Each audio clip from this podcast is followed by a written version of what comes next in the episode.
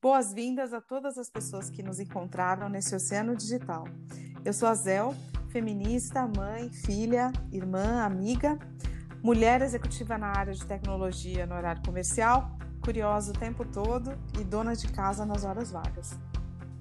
Eu sou Cláudia, mãe de filha, boadrasta, astróloga, taróloga, herborista, cozinheira, dona de casa e escrevinhadeira. Tudo assim mesmo, tudo ao mesmo tempo. Está começando mais um episódio do podcast Salve Rainhas para falar sobre tarô e sobre a vida.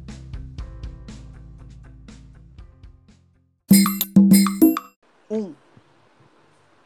Um homem não me define, minha carne não me define, minha casa não me define, eu sou o meu próprio lar. Ela desatinou, desatou nós, vai viver só.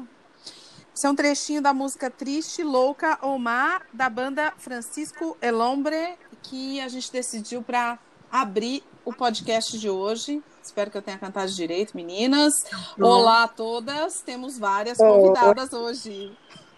Olá. Olá. Então vamos lá, elas vão se apresentar porque eu e a Cláudia o pessoal já conhece. Então temos a Luana e temos a Marina ou Nina. Então eu vou pedir para vocês se apresentarem, meninas. As mais novas primeiro. Luana, vai lá. Essa é minha deixa. Oi, pessoal, eu sou a Luana, eu sou artista e estudante de licenciatura em letras. Sou poetisa também. Geminiana, ascendente em Aquário. E batuqueira. Ah, batuqueira, metida a instrumentista, é, atriz e muitas coisitas más. Nossa, bem geminiana, hein? Ela é. Você viu? Bem geminiana. Puxou um cordão de miçanga aí e foi indo. Foi, exatamente. É? E você, Marina Nina, querida, vai lá. Bom, Marina é meu codinome, né? Meu nome é Nina. É, eu sou libriana, com ascendente em peixes, muito sonhadora. Eu sou especialista em produzir conteúdo com propósito, sou historiadora. Ai, sei lá, muitas coisas, muitas coisas. E a minha filha? E a filha da Cláudia. E sou A minha filha de Cláudia Leite. filha linda. Maravilhosa. Marina, eu nunca imaginei você fazendo conteúdo. Eu lembro de você, menina, é, falando de, de estudar história, uma coisa assim, meio rebelde, revolucionária, mas Total. tem a ver com o que você está fazendo hoje, né? Mas continuo, continuo. é Então, isso. hoje eu falei, ó, eu não sei vocês, mas o meu objetivo aqui nesse podcast de hoje é derrubar o patriarcado e o capitalismo ao mesmo tempo. Arrou. Nossa. Tamo junto. Exatamente. Que me motiva todos os dias. É isso aí. e eu achei curioso, eu falei que a gente queria. Bom, deixa eu, deixa eu contar uma historinha para vocês. Por que, que a gente está fazendo esse episódio, né? A, a Cláudia e eu, num dos episódios, no episódio 7, com a nossa amiga Denise Barros, é, sobre o tarô da Madame Luna e sobre o circo e tal, a gente falou um pouco sobre essa questão da idade, que a gente já, tá, já era mais experiente, velha. Eu acho que a gente não usou a palavra velha, não. Acho que a gente falou que a gente já viveu mais, né? Tem bagagem, vamos dizer assim. Eu né? usei uma expressão que, que, que você falou que eu tinha muito repertório. Isso! E eu falei, é meus cadernos velhos, porque eu tenho muito caderno velho mesmo. Caderno, Caderno velho, que- verdade. Coisa dentro, poema, frase, Tá arranca página de revista, vai ficando aquele caderno É o velho. scrapbook da vida aí, da Cláudia. Isso. E, e aí a Denise chamou nossa atenção para esse assunto. Ela falou, gente, a gente. Como é que essa coisa, né? Da gente, será que a gente não, não está se depreciando um pouco é, quando a gente fala dessa nossa experiência e, ao mesmo tempo, talvez criticando quem é jovem, né? Como se fosse um. é, é, como se esse antagonismo. é, fosse uma coisa problemática, porque eu acho que na sociedade é mesmo, mas a gente se questionou, né? A Cláudia e eu falamos, poxa, Sim. eu não, não me sinto muito assim, né? Com, é, nessa, nessa posição de criticar quem é jovem, é, supervalorizar a, a idade e, ao mesmo tempo, também não depreciar, não nos depreciar por causa da idade, né? E a gente pensou em convidar vocês, moças de outras gerações, para a gente falar desse assunto.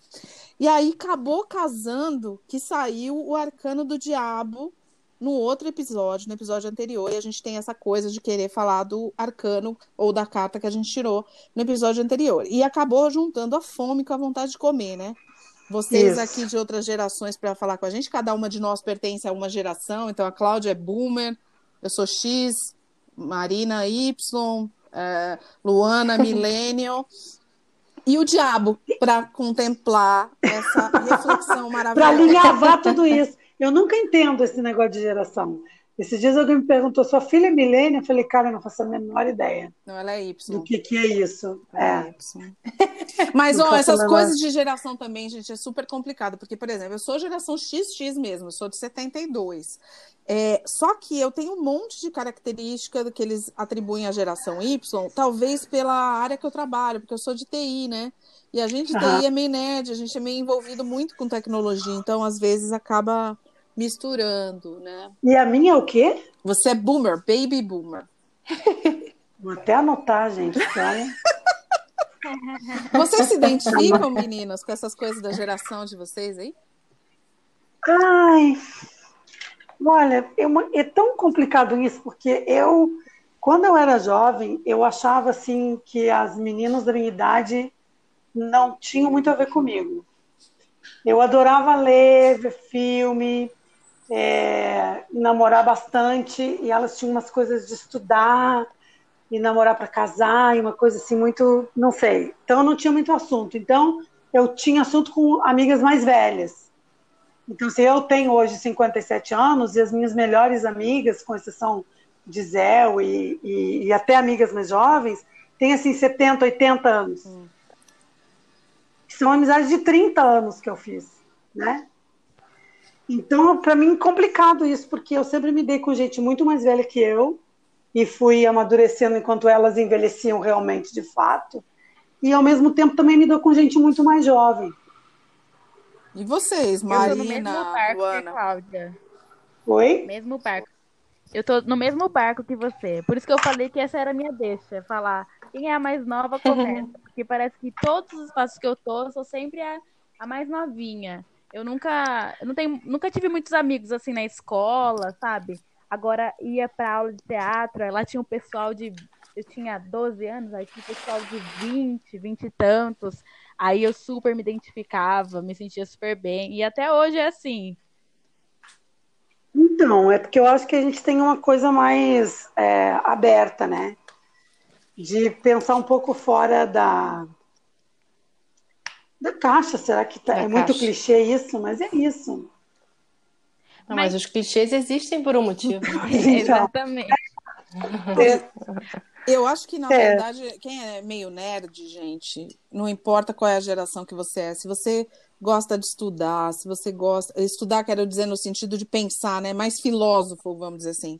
Pessoas que gostam de pensar, que têm uma experiência mais profunda com a, com a existência mesmo, acabam se sentindo um pouco isoladas em qualquer idade. Né? Precisa encontrar a sua própria turma. É. É. Verdade. Mas, mas mesmo assim, sendo bem próxima de pessoas mais velhas do que eu, eu me sinto bem millennium, sim. Eu tenho essa coisa da velocidade e fazer mil coisas ao mesmo tempo e detestar rotina e ter uma ansiedade assim por alguma coisa que nem precisa, né? Então, eu acho que eu sou bem milênio. Você acha, Luana, agora é a louca, entrevistadora, mas você acha que essa coisa da, da geração de vocês ter um acesso absurdo à informação desde muito cedo pode, pode ter causado, pode ser uma das causas dessa ansiedade, dessa coisa de querer fazer tudo ao mesmo tempo, saber de tudo ao mesmo tempo?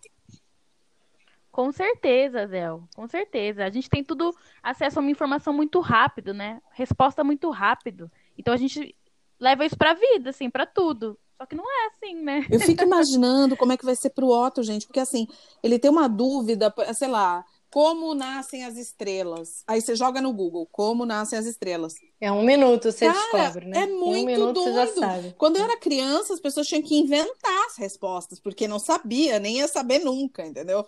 Tipo, o pai do Calvin, assim, né? Como é que nascem as estrelas? Ah, foi um, uma, um, o Deus que deu a luz a uma estrela maravilhosa, sei lá, inventa qualquer coisa. É, mas ao mesmo tempo, eu acho que eu tenho muitas questões, não tenho clareza. Acho que isso é, quem, quem viu o Dilema das Redes do Netflix sabe que é desespero, mas ao mesmo tempo eu também acho que a gente hoje tem mais disponibilidade para pensar além do dado, sabe? Então, a gente não precisa pensar de onde vêm as estrelas, mas a gente consegue pensar, como você falou, de como a indústria da beleza afeta como o patriarcado criou a indústria da beleza para controlar, sabe? Eu acho que a gente tem uma, não que antes não tivesse, mas acho que a gente tem hoje mais espaço para pensar de maneira menos superficial, apesar de isso parecer um contrassenso. E ah, não sei. Eu acho que tem tudo a ver. Eu acho que quando eu penso na minha, é. na minha geração, eu não entendo nada disso de milênio X e Y.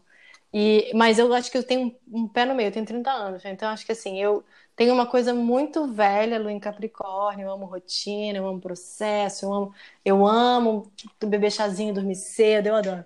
Mas eu sou, me identifico com a Luana quando ela fala da ansiedade. Eu, eu, eu consigo fazer literalmente cinco ou seis coisas ao mesmo tempo. Isso não é necessariamente uma coisa boa, pelo contrário, acho que isso é péssimo.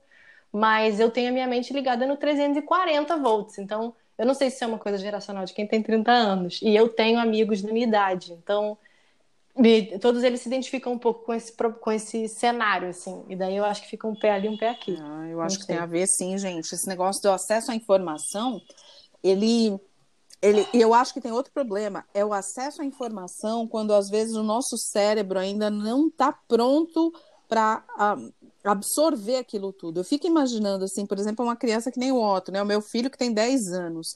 Ele tem acesso a uma quantidade de informação muito absurda. Ele tem algumas preocupações que uma criança da idade dele eu acho que não devia ter, mas ele tem, porque ele tem, fora de ser virginiano, né, o coitado da criança, ele tem acesso a uma quantidade de informação que traz questionamentos que eu não sei se ele teria se ele não tivesse acesso a essa informação toda. É como se, às vezes, eu tenho a impressão que a gente quer correr mais rápido do que a nossa perna tem músculo desenvolvido para correr, sabe?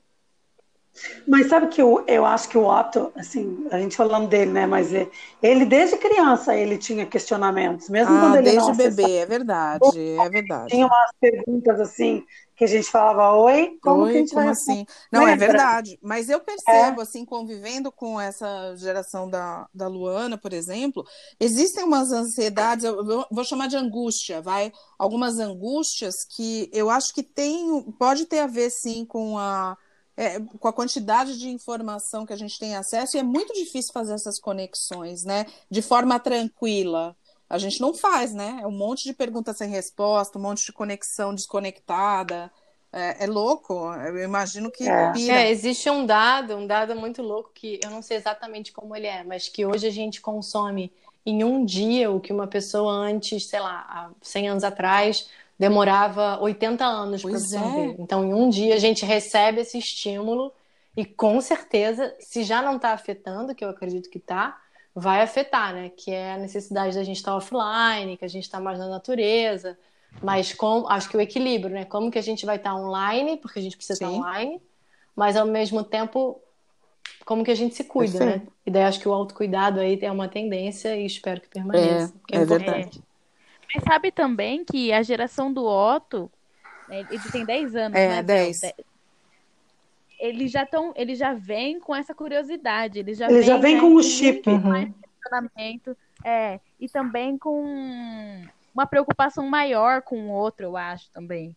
Uma coisa aí de uma empatia maior, como as crianças que que desde bebês que estão vindo nessa geração nova e elas já não comem carne, desde bebês, elas não conseguem comer carne. É uma coisa que. Ai, não me fala, porque esse, é um, esse é um assunto para outro podcast, porque nós tivemos um drama aqui nessa casa por causa disso, mas só para resumir, eu não deixei o Otto parar de comer carne. Mas ele queria. Ainda é não. não. ainda não. Ai, não. Não, porque por vários motivos, mas esse é assunto para outro podcast. É, não. Isso aí. Meninas, olha e... só. Pode falar, Cláudia. Não, e daí é o que nos chamou a atenção dessa história do, do diabo aparecer junto com a história da idade, é que a gente esqueceu nessa história do, do, do patriarcado e do, do capitalismo, como você fala, a beleza de cada idade, né? E eu fico pensando assim que, é, às vezes eu fico pensando, sério, juro, será que eu não devia me portar como uma pessoa de 57 anos, que é o que eu tenho? Já, já entrei na menopausa, acho que até já saí de tanto tempo já.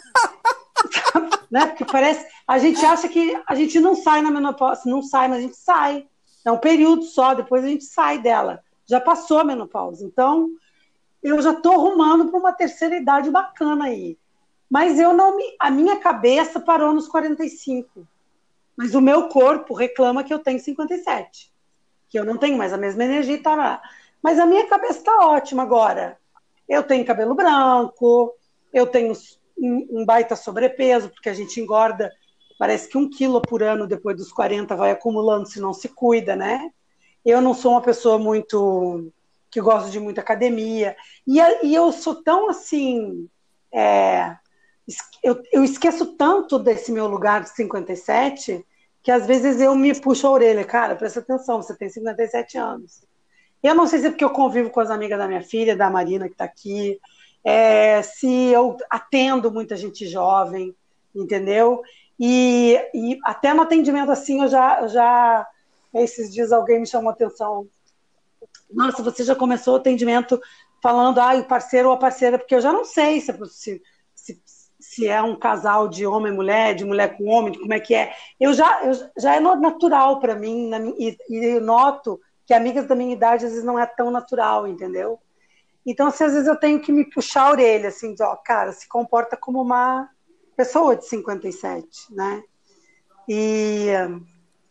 Mas a, a idade e... é só um número, né? Porque...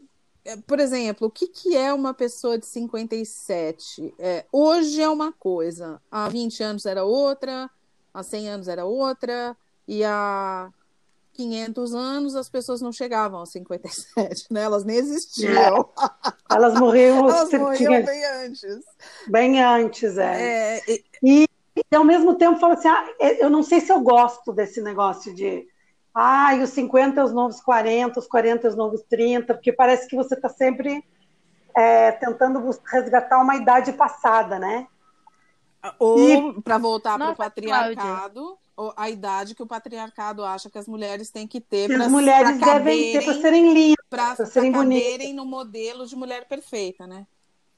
Talvez. É, Mas, gente, nossa, muito interessante isso, porque eu, sei lá, desde que eu desde os, sei lá, 16 anos, que eu tinha umas preocupações, já ficava pensando na minha carreira e em quem eu vou ser, não sei o que, não sei o que. Minha mãe dizia: Calma, Lu, você é ainda uma adolescente. Calma, você tá tendo preocupação de ser. Calma, curte a sua fase adolescente. E eu sinto que eu sempre quis ser mais velha do que eu uhum. sou. Então, tipo, hoje eu tenho 20 anos, aí eu ficava. Ah, aí eu tava com uns pensamentos do tipo, nossa, eu tenho 20 anos, o que, que eu já construí? Quem sou eu na vida? Quanto que eu já fiz, o quanto que eu. Que, que lugar que eu tô, como que estão as minhas conquistas no geral. E, e não sei se algum dia eu vou chegar numa idade, não sei se a gente vive num sistema no qual a sua idade, o que você, onde você está agora é o suficiente. Porque parece que a gente sempre quer estar tá para frente ou para trás. Para trás. Eu acho que a idade, a idade que a gente quer, né, chegar é os 30 anos. Então acho que a Marina é, a vai Marina saber dizer. É a Marina, nossa, essa é, é a, a idade. É a meta aí do. é, tem um, um processo de. Eu tava, bom, contei para as meninas, né? Eu tava, fui convidada para esse podcast belíssimo e daí resgatei um livro maravilhoso que indico aqui que se chama O Mito da Beleza da Naomi Wolf, hum. que é como que a gente chegou nesse lugar onde a gente está agora, né? Então, quando as mulheres conquistaram espaço no mercado de trabalho, o sistema tem que controlar as mulheres de alguma forma, né? Elas não, elas tinham agora é, acesso ao sistema reprodutivo, né? Então, se eu trabalho, eu posso não procriar, eu posso ter a pílula, pílula anticoncepcional, enfim.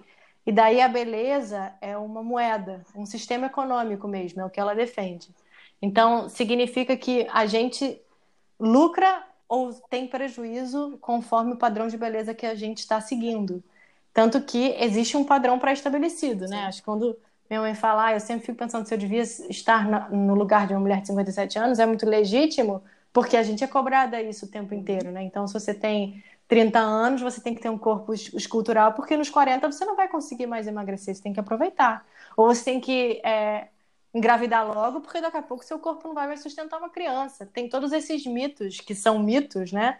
Porque, segundo ela, e eu acredito nela e confio nela, existe um controle do corpo, né? E daí, quando é, isso acontece, existe o que ela chama, que eu acho maravilhoso, que é uma neurose em massa. Ou seja, para você atingir esse padrão, você precisa seguir dieta, cirurgia plástica, e daí existe todo um lugar de controle, em que você não é mais dona da sua alimentação. Você precisa fazer dieta low carb, você precisa fazer botox, você precisa tudo para controlar a mulher e não deixar ela ser é, autônoma dentro, enfim, dona dela mesma. A né? liberdade. Né? E, e, nossa, tudo. Eu Isso. adoro esse conceito, Marina. Eu acho, eu concordo demais.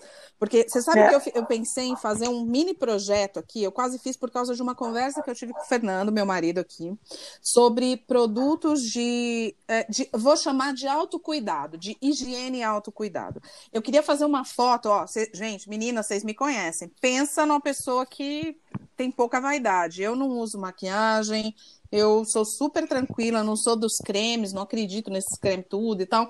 Eu pensei em pegar todas as coisas que eu tenho aqui, desde sabonete até outras coisas, e botar uma foto do que eu uso é, ou tenho, porque não é só usar, é o comprar que é o importante, né?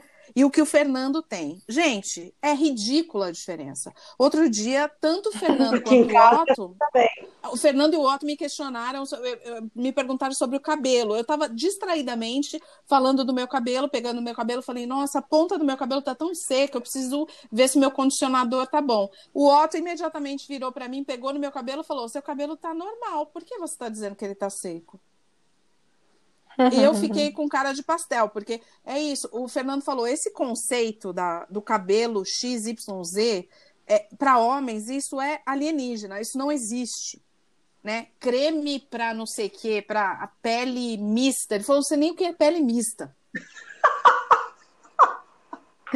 E, gente, vocês já prestaram atenção? No, pega lá o seu condicionador, eu tenho, eu tirei até foto a, a, o nome do condicionador e o que, que tem no condicionador, primeiro, é sempre focado no defeito. Então é assim: condicionador para cabelos uhum. secos, quebradiços, horrorosos e endemoniados, qualquer coisa dessa natureza. É. E aí, os ingredientes são sempre mágicos, flor, microflores da, do, do, dos orquídea antes, branca da orquídeas, exato, colhidas pelos pandas adestrados. É, é uma coisa louca, gente. A gente está doido e a gente não percebe, porque isso é tão naturalizado que a gente já não percebe mais o que, que acontece. Ah, complicadíssimo isso aí. Agora, sabe que eu usei é, maquiagem e creme muitos anos, muitos anos. E depois de uma certa idade parei. Que curioso. Parei total. Eu uso um creme agora, tipo, para não ressecar. Uhum que é creme, antidade, assim, né? E é o que eu uso de manhã e o da noite. Uma vez eu tinha uma parafernália de manhã para dormir, para não sei o quê. Agora eu, eu larguei, assim, porque eu acho que. Eu não sei. Eu acho que eu fiz muita terapia ali, muito, eu não sei. Mas tem uma coisa também, viu, moças, meninas? Uma das, se você, dependendo de quem você for, de como você for construindo, né, a sua identidade na, na sua vida, é, a, a idade te dá liberdade. Porque chega uma hora que você fala assim: caguei, desculpem, gente. Tá é, isso. Caguei, eu não vou mais me render, eu não vou ser mais ser escrava desse sistema. Eu estou finalmente livre para ser uma mulher não comível. É, porque isso. Não, e não é isso, uhum. e não é só isso também, é assim, ó. Quando você tem 25, 25, até 30 anos, 35, e você vai fazer alguma coisa e você quer expressar uma opinião mais hard, assim, ah, você é muito jovem, a vida ainda vai te ensinar. Cara, então, agora é certo, eu posso dar uma opinião, né? Verdade. Senão eu vou dar opinião com quanto? Com 100? Não, agora está no meu momento. Agora ninguém vai dizer, não, você ainda é muito jovem. Não, agora eu posso ter minha opinião e ninguém vai contestar essa opinião. Agora vamos dizer que você está muito... Nossa, gente. Fala aí, Luana. Me fez Isso me fez lembrar que eu eu sou filha e irmã de mulheres super vaidosas. E sempre tentaram, Lu, põe uma roupa diferente. Ai, arruma o cabelo. E eu nunca assim. Quando eu comecei a trabalhar, eu comecei a, a me vestir de maneira super formal. Eu comecei a me importar com a minha aparência, porque eu percebi que nos espaços que eu tava, eu tinha que é, mostrar assim a minha a minha competência através da minha aparência. E eu divido o cargo com um senhor, né? Ele deve ter entre não sei quantos anos ele tem, mas ele é um homem mais velho do que eu, bem mais. É, não sei se ele já tem 60. E a gente divide as mesmas funções. E assim, ele vai de moletom. Eu jamais pensaria em ir de moletom. E o pessoal chega lá e assim, nunca pergunta as coisas para mim, sempre vai até o ele, daí ele moletom. vai e pergunta para mim. O velho de moletom tem mais, tem mais moral que você. Total, e assim, a gente tá. Eu, eu trabalho numa escola, né? E agora a gente tá vendo um negócio onde a tecnologia é importante. Daí parece que eu sou importante, porque agora é uma tecnologia, é uma coisa que ele não domina. Então aí as pessoas, sei lá, olham para mim, mas é o tempo todo eu tenho que, que mostrar, assim, que eu sou capaz, sou tão competente quanto ele. Sim, impor. Através da, da aparência, gente. E é extremamente cansativo. Eu tenho, eu atendo o público, né? Aí eu tenho pais, pais de alunos, que me chamam de, tipo assim, ô menina, você pode chamar o senhor, por favor, para me ajudar? Sabe? Isso é tenso. Isso é tenso. E, é, Ai, olha. E muito louco como a partir do momento que eu comecei a socializar em ambientes diferentes, que é o, o lugar de trabalho, que essa coisa da pressão estética começou a pegar para mim. Nunca tinha pensado nisso assim. Isso é, isso é muito importante, Luana, porque é, uma vez eu fiz um post falando sobre isso, que eu, eu realmente acho que é muito importante que mais mulheres é, não se rendam a esse a essa cobrança estética, né? De arrumar cabelo, de usar maquiagem, de usar salto alto. Salto alto eu acho o fim da picada. É, mas o que que acontece? Uma amiga minha que é negra, amiga nossa, que você conhece, Luana, a Jana, ela falou, Zéu, mas eu não posso me dar esse luxo. Porque se eu não arrumar meu cabelo, eu sou uma mulher negra com cabelo afro. Se eu não arrumar meu cabelo, eu não arranjo emprego. Se eu não usar maquiagem, uhum. não botar uma puta roupa, ninguém me contrata. E eu fiquei assim, nossa, gente, é do meu privilégio aqui, né? Que eu, eu posso me dar o luxo de participar. Vocês viram como é que eu tô, né? Com o cabelo preso todo desgrenhado. Foi assim que eu trabalhei hoje. E com o vídeo aberto, tá, gente? Trabalhando com as pessoas aqui da multinacional que eu trabalho. Ninguém tá nem aí para isso. Agora, todo mundo tem esse privilégio? Não, né? Como é que é não, é essa não. coisa? As mulheres não têm essa liberdade de decidirem o que elas querem. Experimenta não, não depilar o sovaco pra você ver e sair de regata. É, não, não dá. É, eu acho que quando você fala em liberdade, a, é, a Rô, que é, é celebro o que você falou, me sinto contemplada, mas e, e, e, né, não mais. Eu acho que tem uma coisa da liberdade que me toca que é. Eu acho que muitas mulheres não têm essa liberdade, não sabem de. É, são, são prisioneiras disso Verdade. e não sabem, né? E daí, te ouvindo sobre maquiagem, e, e também tô nessa, tô numa transição de industrializado para natural há um ano e pouco, super desafiador, porque tem um processo de autoconhecimento, as coisas não são tão rápidas. E tem um processo de intoxicação, né? Que ninguém fala sobre isso. É óbvio que a indústria não ganha nada com isso. Se eu não me engano, o Brasil é o segundo maior consumidor de cosméticos do mundo. Sim. E isso diz uhum. muito, né, sobre como a gente valoriza a beleza. E a gente se intoxica muito, né? Porque a, cosmética, ela tem, aqui, que é industrializada, ela tem um, um teor de poluição e não estou falando só para a natureza, mas é porque a gente não está desconectado, né? Mas para nossa pele, que é extremamente agressiva. E daí tem uma transição que é para o cabelo uhum. natural, né? Que é um dos mais difíceis, que é quando eu fui estudar sobre isso, eu tenho cabelo cacheado, então para mim foi super difícil. Hoje eu uso natural, mas demorou. Que uma, um cabeleireiro me explicou que existe um processo de detox. Então, olha, olha que uhum. violento.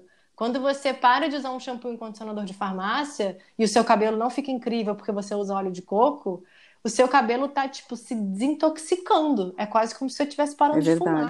Então, existe ainda, além dessa coisa da sociedade que é legítima, dessa sua amiga e de tantas outras mulheres, mas tipo, a gente está se intoxicando, cara. O sistema lucra com uma intoxicação. E é óbvio que os homens também passam isso em alguma medida, mas não de maneira tão agressiva, tão sistemática e tão cotidiana, é né? Então a gente não fala sobre isso porque não é interessante para a indústria, óbvio. Mas eu, eu sinto, e isso, de repente, se a gente está falando em geração, não sei como é que a Luana vê isso, mas eu sinto que a minha geração, dentro da minha bolha, porque infelizmente eu ainda estou dentro de uma bolha, está se libertando dessas amarras cada vez mais. Daí quando você fala, ah, a galera não se depila.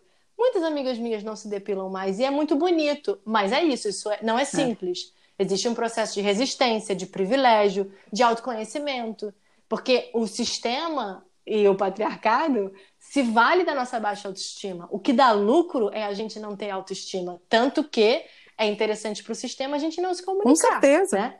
As mulheres têm que ser inimigas, porque a partir do momento que as mulheres se unem, isso é muito poderoso.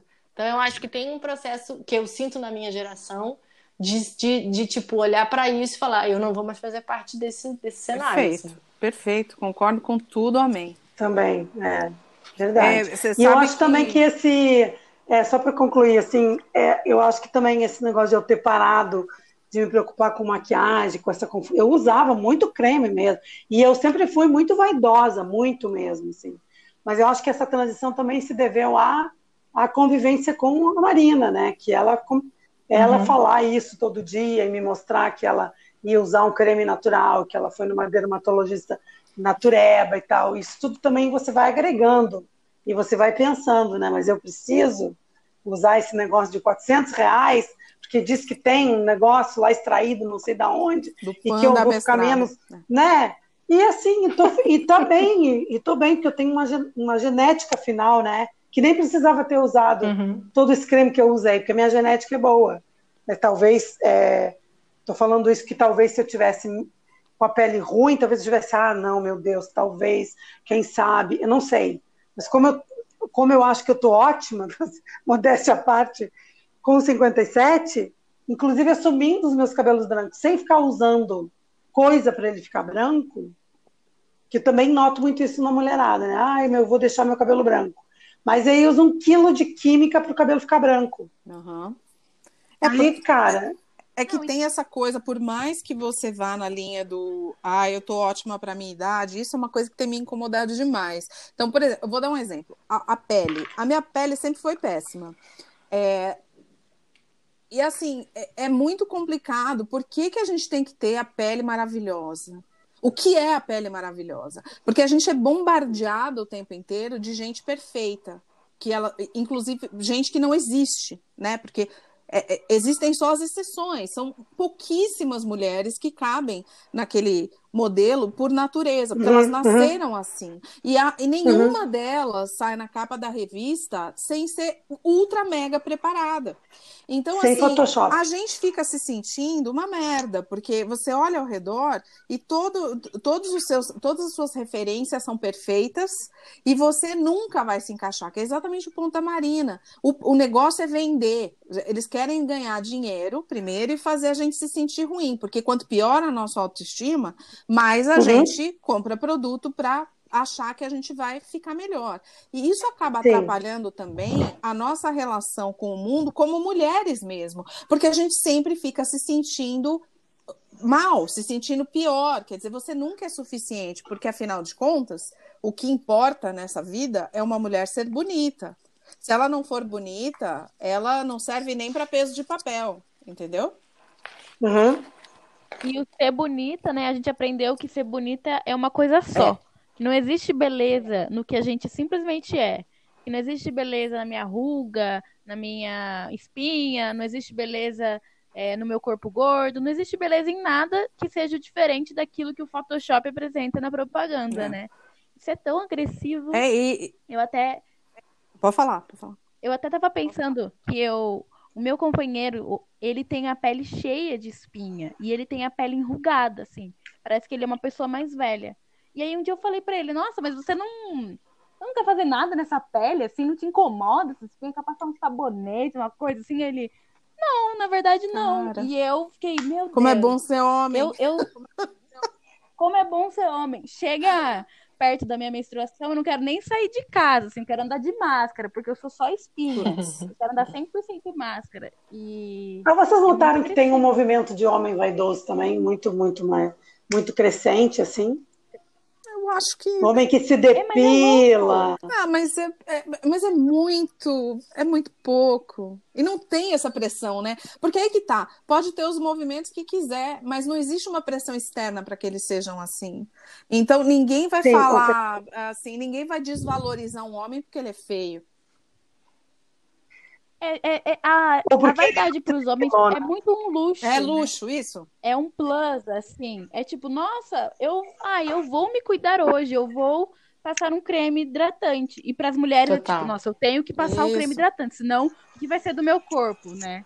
Nossa. Agora, posso fazer uma- um retorno aqui para a história do diabo? Porque a gente, a gente falou um pouquinho offline. E, gente, é, o arcano, esse arcano maravilhoso, como ele, como ele tem a ver com esse assunto que a gente está falando? Porque o, o arcano do diabo, é, ele tem muito a ver com o confrontamento com a, com a sombra, com tudo aquilo que é, que é difícil de, de encarar, né? E, e como é difícil para nós, especialmente nós que somos mulheres, encarar a- as nossas imperfeições, né? A gente não vive bem com elas, a gente vive frustrada e se sentindo mal porque a gente não é perfeita, sendo que tem um mundo de homens medíocres no mundo que estão perfeitamente felizes com, com eles próprios. Com a mediocridade deles. Super! É isso. É, É. concordo. Eu, eu costumo dizer que eu tenho muitas amigas que se descobriram homossexuais, né? E eu costumo dizer que elas têm muita Sim. sorte. Porque é isso, quando, se fosse uma opção, é. eu acho que a gente ia ter muita, muitas mulheres amando outras mulheres. Muita faz migração muito sentido. Ah, né? gente, porque fala É. sério, é- é- Sabe- a autoestima dos homens perfeitamente medíocres é uma coisa louca. Eu, eu não conheço mulheres que, que chegam no mesmo nível de autoestima dos homens, gente. É só sem noção, assim. Daí, daí, quando acontece, elas são é, é, masculinizadas ou são, com perdão da palavra, São, escrotas. elas, elas, Então, eu acho que é é verdade, difícil. elas, elas replicam o comportamento, né?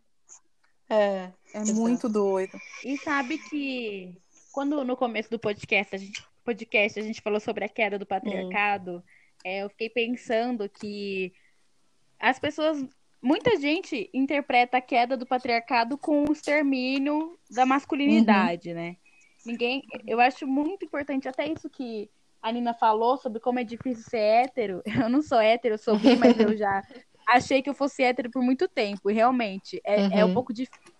E a gente entender que, ao mesmo tempo que a gente quer derrubar o patriarcado e que esses homens são escrotos, porque eles, enfim, têm vários privilégios, isso está escondendo tanta coisa que quando a gente fala da queda do patriarcado, é importante a gente falar também dessa ressignificação da masculinidade, dessa coisa de Total.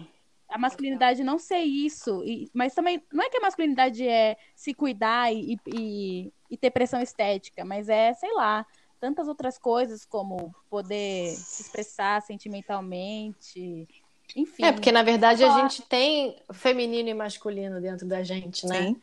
Só que a gente é ensinada a, a supervalorizar as mulheres, o lado feminino, e os homens supervalorizam os lado- o lado masculino. Mas a verdade é que a, a natureza equilibra os dois lados, né?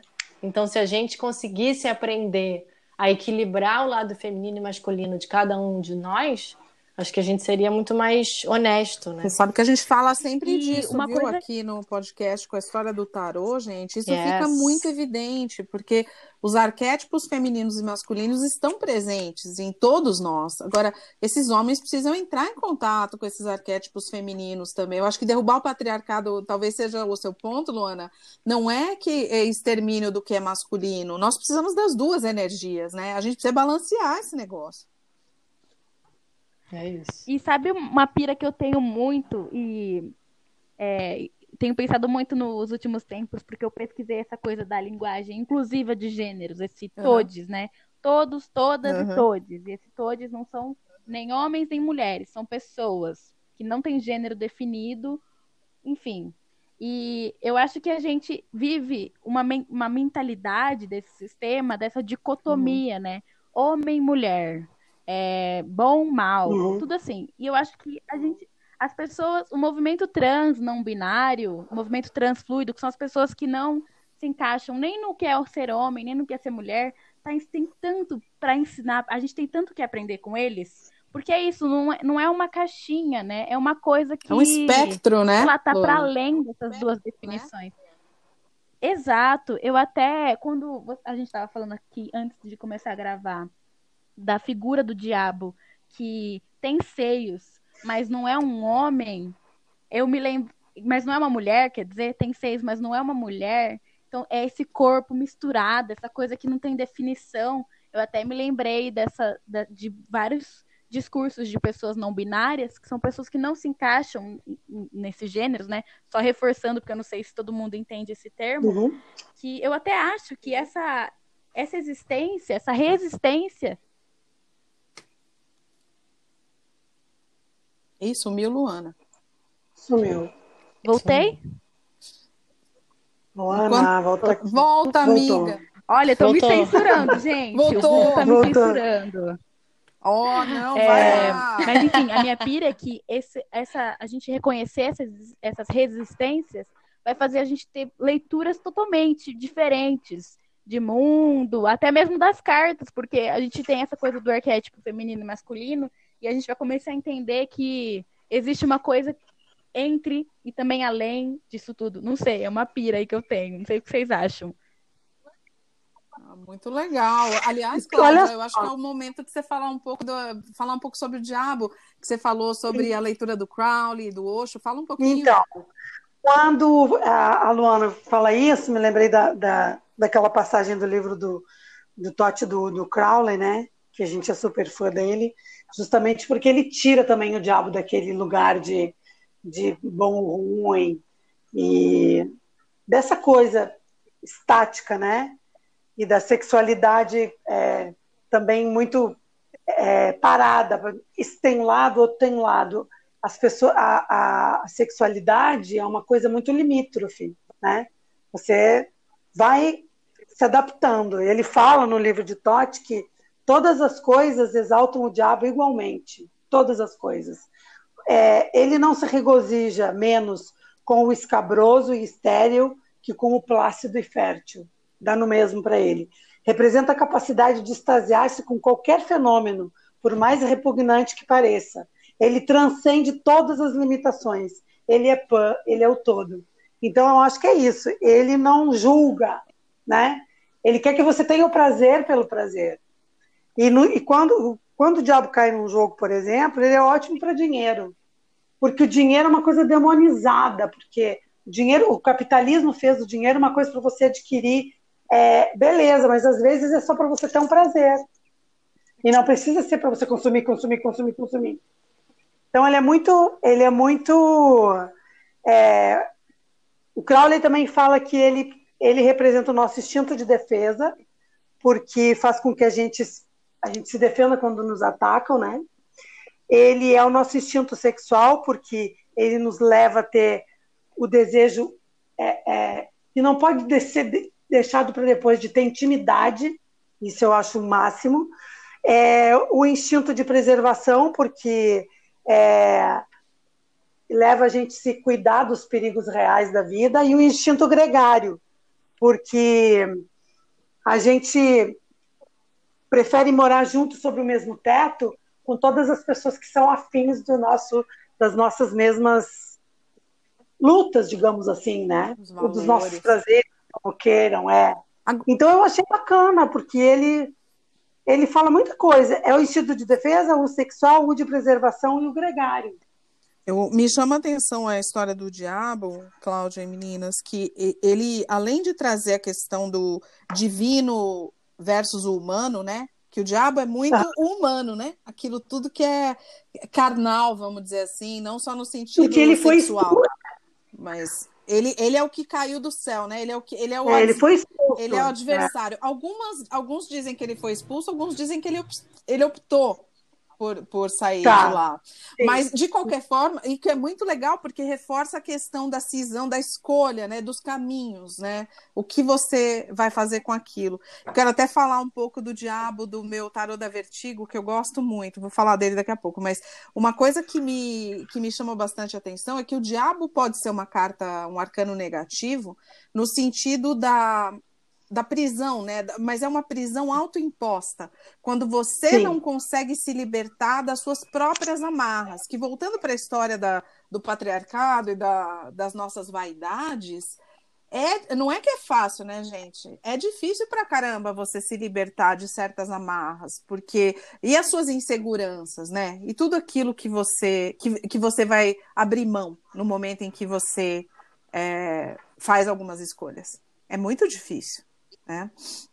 E, e deixa eu só contar sobre o diabo do, da Vertigo, porque é, para quem leu Sandman, do Neil Gaiman, é, o Lúcifer da, do Neil Gaiman, ele, ele é um Lúcifer muito interessante, porque ele é o, ele é o rei do inferno, só que no, no primeiro volume, né, na primeira parte da história de todos os volumes do, do Sandman, uma, e isso aparece na carta. A carta é Lúcifer, né, a figura dele com as asas arrancadas, com uma cadeira de praia. Porque o que, que acontece? Lúcifer, nessa história, ele foi condenado a ficar lá cuidando do inferno. Ele é o guardião do inferno. Mas isso não é uma coisa que ele queria fazer. Ele estava de saco cheio. O que, que ele faz? Ele se rebela de novo contra o pai, né? Contra Deus. Ele arranca as próprias asas e vai morar na Califórnia. E você encontra ele sentado numa cadeira de praia tomando sol num belo dia da semana. Então é um Lúcifer que fez uma opção. Ele arrancou as próprias asas e disse: foda-se, eu não vou mais cuidar desse bagulho, vocês se virem e eu tô aqui, eu vou curtir a vida. Entendeu? Então é isso, mas não é uma escolha simples. Ele deixou o inferno não. largado, ele teve que arrancar as próprias asas para fazer o que ele queria, que era ficar lá de boa na praia, tomando um e sol. E todo mundo entendeu? vê ele como o né, é. verdadeiro diabo, assim. Ele foi totalmente renegado. O mal. Por suas escolhas.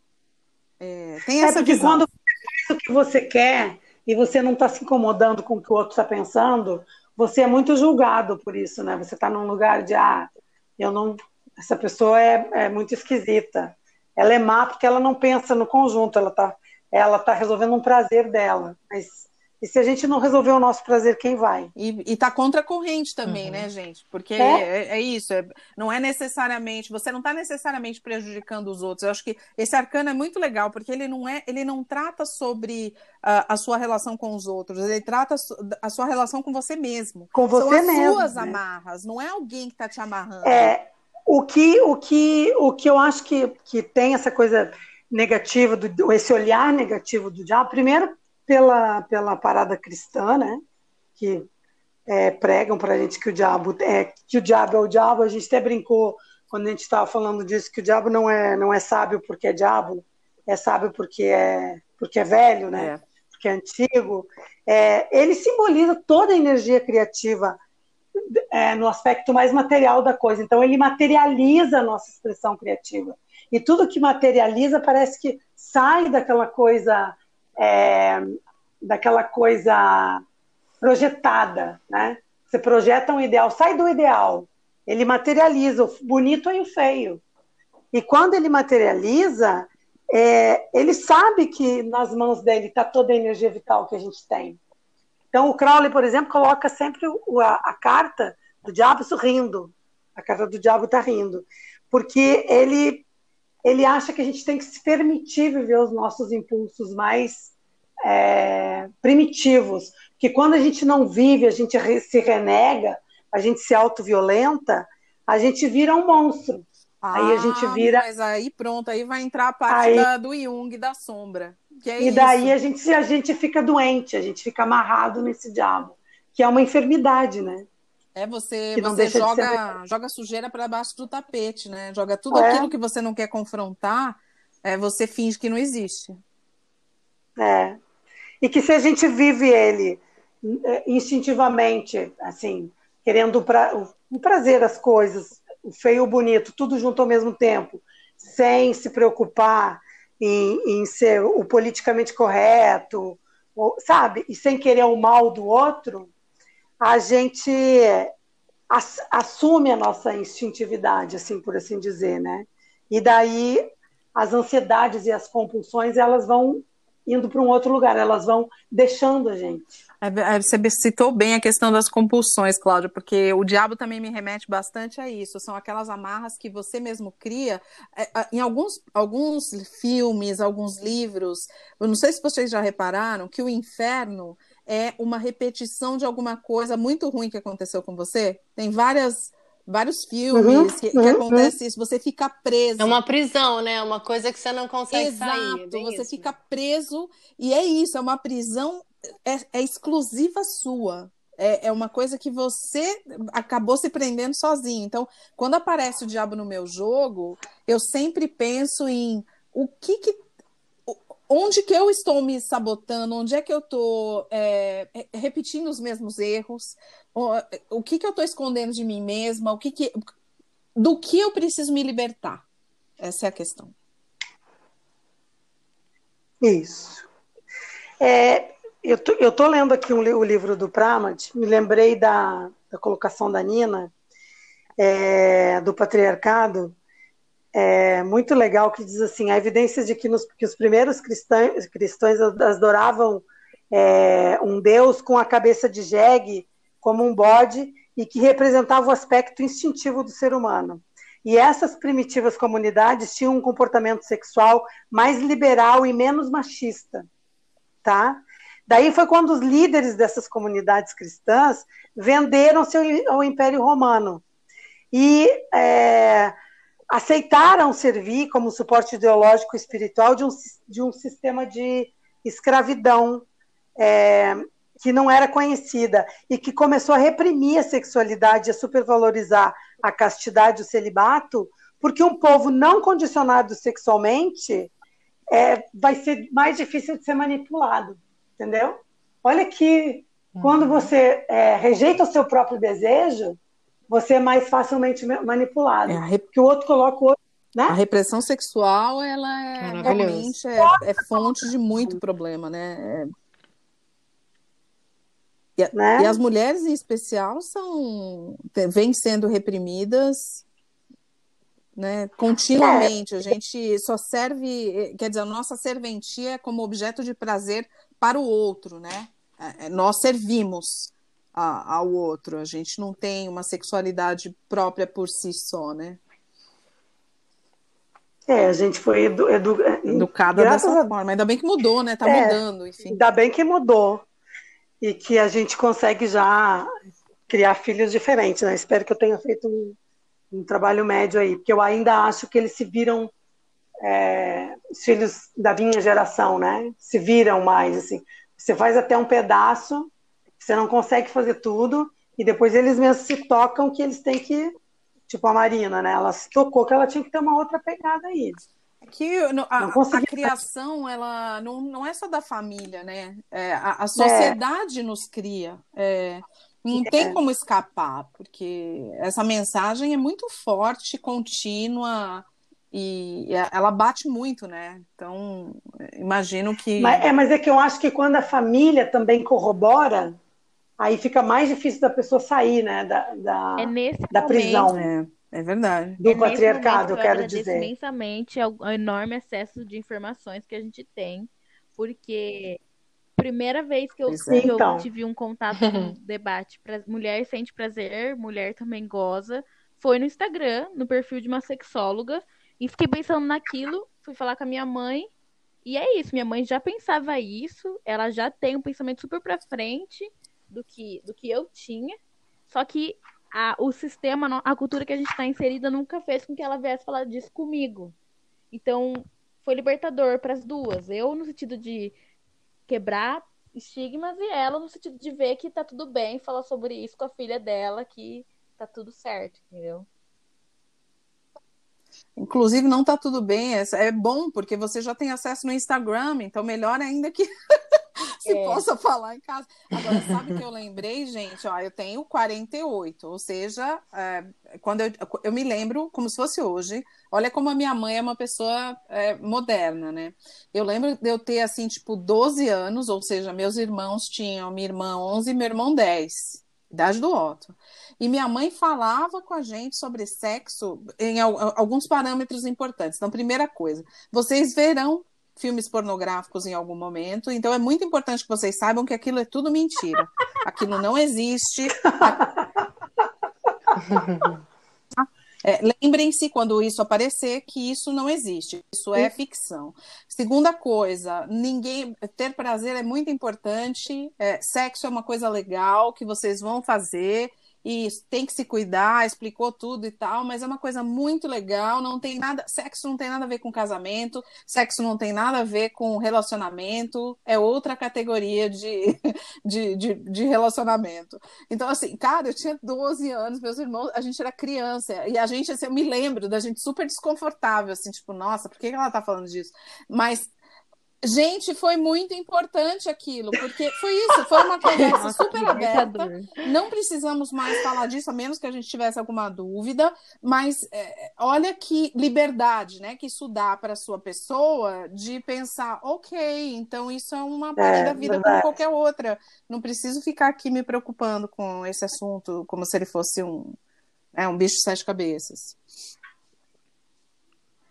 Nossa, um salve para uhum. Mami Vera Lu. Mami Vera Lu arrasa, gente. Ela é ótima. É uma mulher muito, muito consciente assim da importância, mas principalmente para as meninas, viu, gente? Não só para nós, porque meu irmão também seguiu, teve a mesma educação, mas você você dá essa liberdade, você colocar isso para uma é mulher, isso, é fundamental. Menina, dizer que tá tudo bem, você querer fazer sexo e, e, isso é parte da vida e é legal e você não precisa ficar se preocupando com o que os outros vão pensar, gente. Que coisa maravilhosa, né? Pois é, é maravilhoso. Gente... Acho que eu não vou da gente tornar isso, no, no... né? Peraí, desculpa, cortou. O que você falou, Cláudia? Não, pode falar, pode falar. Falei que como eu, como eu já tenho 57, talvez eu não para ver isso, né? Meus bisnetos, talvez. Vão viver com essa coisa de não me é, importa o que vão pensar. É. Porque destruir eu é acho muito difícil. Seus...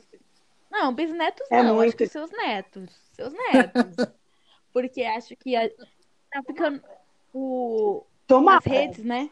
As redes sociais estão tornando público algumas discussões. Então não depende só de discutir isso com a sua mãe, com o seu irmão. Não, hoje se tudo der certo, se a gente continuar derrubando bem o patriarcado, as meninas vão aprender.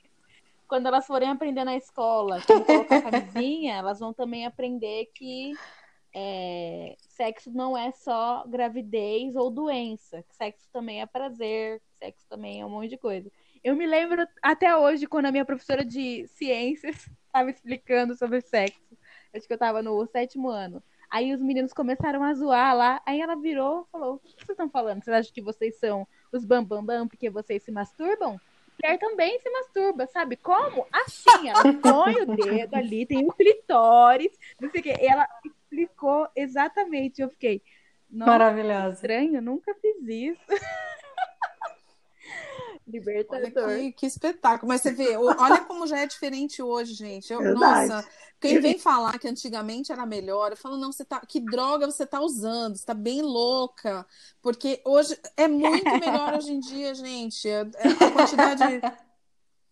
Não, imagina, gente. A gente nem ia estar tá poder que, falando. Que coisa maravilhosa a gente ter oportunidade de, de falar sobre isso, essa geração nova. É, outra coisa, gente, a quantidade de jovens que conseguem falar e, e, trazer à tona as suas questões de, de da sua identificação, da sua é, identificação de gênero. Os jovens falando que não, não são binários ou que são transgênero.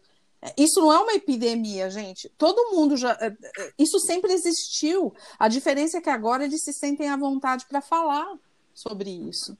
Né? Que o, a sexualidade é um espectro, que a identidade de gênero não é binária é, nunca foi. Né? Só que agora a gente pode falar sobre esse assunto. Que coisa maravilhosa, né? É. Maravilhoso mesmo. E um, isso me lembra o, o aquele É, filme, O Advogado do querendo- Diabo, que a gente já está fechar. com uma hora. Vou dar, vou dar dica da semana aqui, que me lembra aquele, aquele personagem maravilhoso do Al Pacino fazendo aquele personagem como o diabo seduzindo o cara para trabalhar na empresa, lembra? Aquele filme? Não sei se as meninas Uhum. assistiram, maravilhoso. O diálogo que ele faz pro cara, pro cara decidir a ficar com ele. Porque é isso, é tudo uma escolha. O diabo não, não, não, não suga ninguém, não abduz ninguém, nada. Você escolhe abraçar esse diabo ou não. Que é, hoje eu estava fazendo um atendimento com a Maria Tereza e a gente falou que a gente estava falando no, que o outro lado do diabo, se você somar que é o número 15, 1 e o 5, dá 6, que é Verdade. os enamorados, que é uma outra escolha que a gente faz também, né? Uma escolha afetiva. Então, assim, é, o diabo é uma escolha. E, ele- e naquele filme, ele convida o cara a fazer essa escolha. Olha só, porque Deus, ele te coloca um bolo bonito na frente, é mais ou menos isso. Eu tenho esse texto, eu, eu transcrevi esse texto na época do, do VHS, parando a fita, escrevendo, voltava para trás, porque eu amei aquele texto. Deus diz assim: olha, é lindo, mas não toca. É, o bolo é maravilhoso, mas você não pode provar. Então, assim, tem uma coisa que Deus não te dá tudo, mas você não, não tem acesso. E o diabo diz assim: não, olha só, toca, te permite, prova, to- né? E aquele texto, assim, para mim, maravilhoso. E, você, e ele faz essa escolha, que depois no filme é desvirtuado e tal. Acho que eu já falei no outro episódio isso. Mas ele faz essa escolha e isso é muito bacana. E na, e na fazer a escolha, eu quero dizer, né? não a escolha que ele fez para vender a alma ao diabo, digamos assim. Mas até isso é Você está escolhendo você não está vendendo escolha nada que para você ninguém. faz, você vai abrir mão Você de tá alguma coisa um também, não tem como. Você está escolhendo de alguma coisa, né? É isso. E, e quando você faz a escolha lá nos enamorados, você faz uma escolha com uma emoção. Você tem que fazer uma escolha com o coração. Então é uma escolha afetiva que você tem que fazer. Quando você faz a escolha com o diabo, você faz uma escolha pelo prazer, ao seu bel prazer. Importante. E isso é muito bom, isso é muito libertador. Toda vez que sai o diabo em algum jogo que eu tiro, que é minha mãe, né? Claro, minha taróloga. ass- Assessoria, assessoria de tarô. Toda vez que sai o diabo, aquele desespero, né? Que a gente olha e pensa, não sei. E daí ela abre um sorriso porque ela fala. é, e, e agora que você está falando isso, mãe, me lembrou isso. Tem uma coisa muito mundana que é bom, né? Na carta do diabo, que é uma coisa. É, é isso, é o, é- o mundano é isso, né? É o prazer pelo prazer, é sem pensar na consequência. Tipo, a gente é, comer Ah, não fala isso, Marina. esquecer que Pelo- a gente pelo tá amor de Deus. floresta na África, entendeu? Por favor. Então, acho que tem. Desculpa, baixa astral. Baixa Ou que Mas vai engordar 5 acho que quilos, tem- né? Isso, Ou isso. que vai isso, engordar isso. 5 quilos. E daí eu acho que tem uma coisa muito que você está falando do bolo, né? Que é isso, tipo, o que, que adianta? E daí o, o céu, Deus, não sei o quê, nessa visão é, céu e inferno católica, né? Tem uma coisa muito, tipo, quadrada, né? Você precisa vestir branco e, E ser higienizado, né, uma coisa muito Depilada. E, o, e o diabo não, né? Só vai. É, e depilado. O diabo é tipo, Não, cara, é E cabelos é louros, aquele- é, né? Aquele troço. Aquele É, sexo total. sujo, né? Aquela coisa, gente suada, com areia, uhul. Uhum. É, não. Ah, e o filme, É, gente, eu acho, eu, eu, eu gosto muito do diabo filme. quando ele cai. no- Amo. Escuta, ali, aliás, eu acho que a gente podia entrar nas dicas, é a carta, porque aqui, olha, nós estamos indo longe. Aqui nós podemos ficar aqui mais duas horas.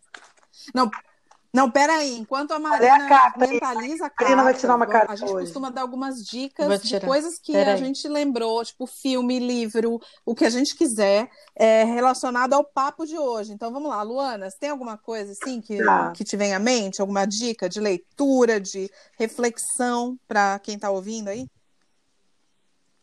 Opa, manda! Aquelas. Primeiro que me veio à Opa. mente é o Instagram Prazerela, que é dessa terapeuta orgástica, que foi que ela debate várias coisas sobre prazer feminino. Então é arroba Prazerela no Instagram. Acho incrível. É, E aí eu tô de frente aqui com vários livros e tem uma série de livros da Amanda Love Uhum, Lace. Lovelace. Não sei se é assim o nome dela. Escreve Lovelace, Love Lace. Lovelace. Escreve Love Lace. É, que também é bem legal. O primeiro chama Princesa Salva a Si Mesma neste livro, e são poesias curtas. E aí, falando de poesia, não tem como lem- não lembrar da Rupi Kaur. Rupi Kaur, uma escritora incrível também. Então fica Ai, essas adorei. recomendações.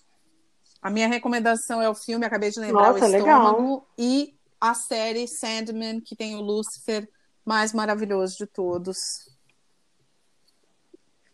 Então, o Lucifer da série terapia, é é série que ele baseado no terapia? personagem do Sandman. Parou. Então, é, é- a, a série existe por conta própria, mas o personagem é baseado no Sandman, sim. Entendi. Eu amo. Porque Tá a gente acompanhou um tempo essa série, depois me perdi dela. Ele é, ele é. É, Muito bom. ele é maravilhoso, né? É, a terapia E dele é ele faz sensacional. terapia, é muito engraçada as sessões de terapia dele. Ele tem problema com a Ele mãe tem um problema e muito ele é sério com a mãe, né? autocentrado. Então, tipo, Muito tudo é a sério. respeito dele. Ele é muito engraçado, gente. Essa série é bem legal, eu gosto. Boa dica. E você, É, Maria? muito bom. Muito bem. Uhum. Ah, eu acho que eu indico esse livro, né? O Mito da Beleza. E indo na dica que da bom. Luana, eu indico muito um podcast chamado Sexoterapia, que é maravilhoso. É, indica o seu aí, Maria. E. A Marina também tem um podcast, isso. sabia? Chamado Ah, gente. Muito bom. A gente vai botar tudo no É, Insta. chama Foi de Todas as Propósito. dicas. É recente, e aí recente. vocês. Ah, e o tarô da Vertigo, por favor, gente, que eu amo, sou fã. Vou botar lá a dica também. Então vamos para a carta da semana que a Marina vai tirar para nós? Tá. Vamos. Rei de paus. Gosto. Olha. Rei de Pau. Uau. O rei de Então, paus ele não já apareceu, né? semana, ele apareceu outro jogo, eu acho que a gente fez. sim. É. Como É, é, verdade. um fogo de palha, né? Lembra que a gente falou? Ah, foi na A menina que queria saber rápido se ela ia para uma multinacional. E a proletária é. Então é uma personalidade impulsiva, impetuosa. Pode ser que a gente tenha uma semana super cheia de coisas é, espontâneas, entusiasmadas, cheia de coisas para fazer. E pode ser que essas coisas não aconteçam realmente, porque vão depois é, baixar o facho aí na outra semana. Mas em- a princípio Ou é seja, uma- se joga, é uma natureza fogosa, né? eu gosto muito. de jogo. É. o rei de paus tem isso. Ele é muito impulsivo, ele arranca bem, mas nem sempre ele Ótimo. consegue manter. A gente pode falar mais dele semana que vem, de repente.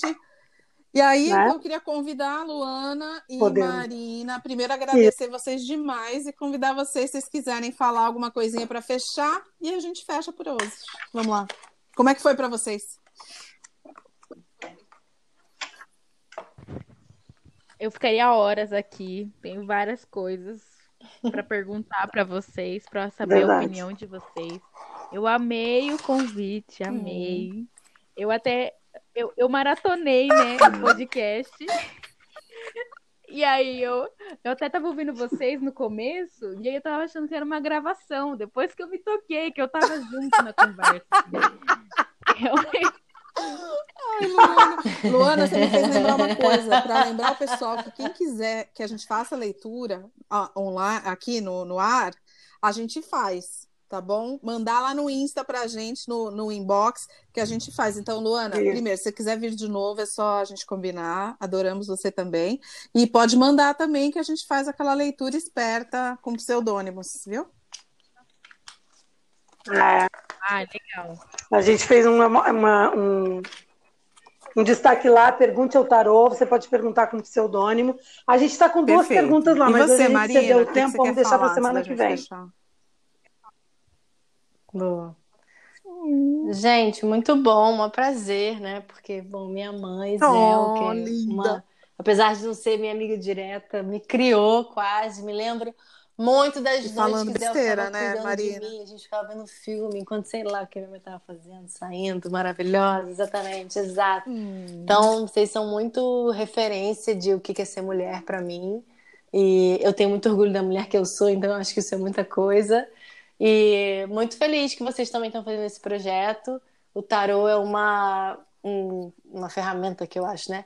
Que eu uso muito para autoconhecimento e que eu Opa, sou muito fã. Que delícia, bem feliz, menina. Bem feliz adorei mesmo. E adorei conhecer a Luana também. Achei Mas massa. eu queria falar uma coisa para quem tá ouvindo a gente, que é eu espero que vocês, todos nós, todos nós, possamos estar em harmonia com os nossos diabos e diabas e aprender muito com eles e se libertar de todas Arrou. as amarras que a gente se impõe e que a sociedade impõe pra gente. Porque só assim a gente derruba o oh.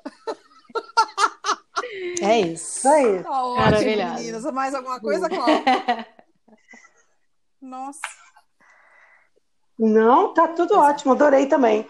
As meninas são Todas lindas, né? maravilhosas. Adorei, Adorei Luana, gente. viu? Até a semana que vem, então. Muito, muito obrigada e um beijo para vocês tudo aí. Beijo. Tchau, tchau. Beijo. Beijo, Beijo. Serei o que quiser, mas tenho que querer o que for. Essa frase é do Fernando Pessoa e é com ela que encerramos mais um episódio do podcast Salve Rainhas. Até semana que vem.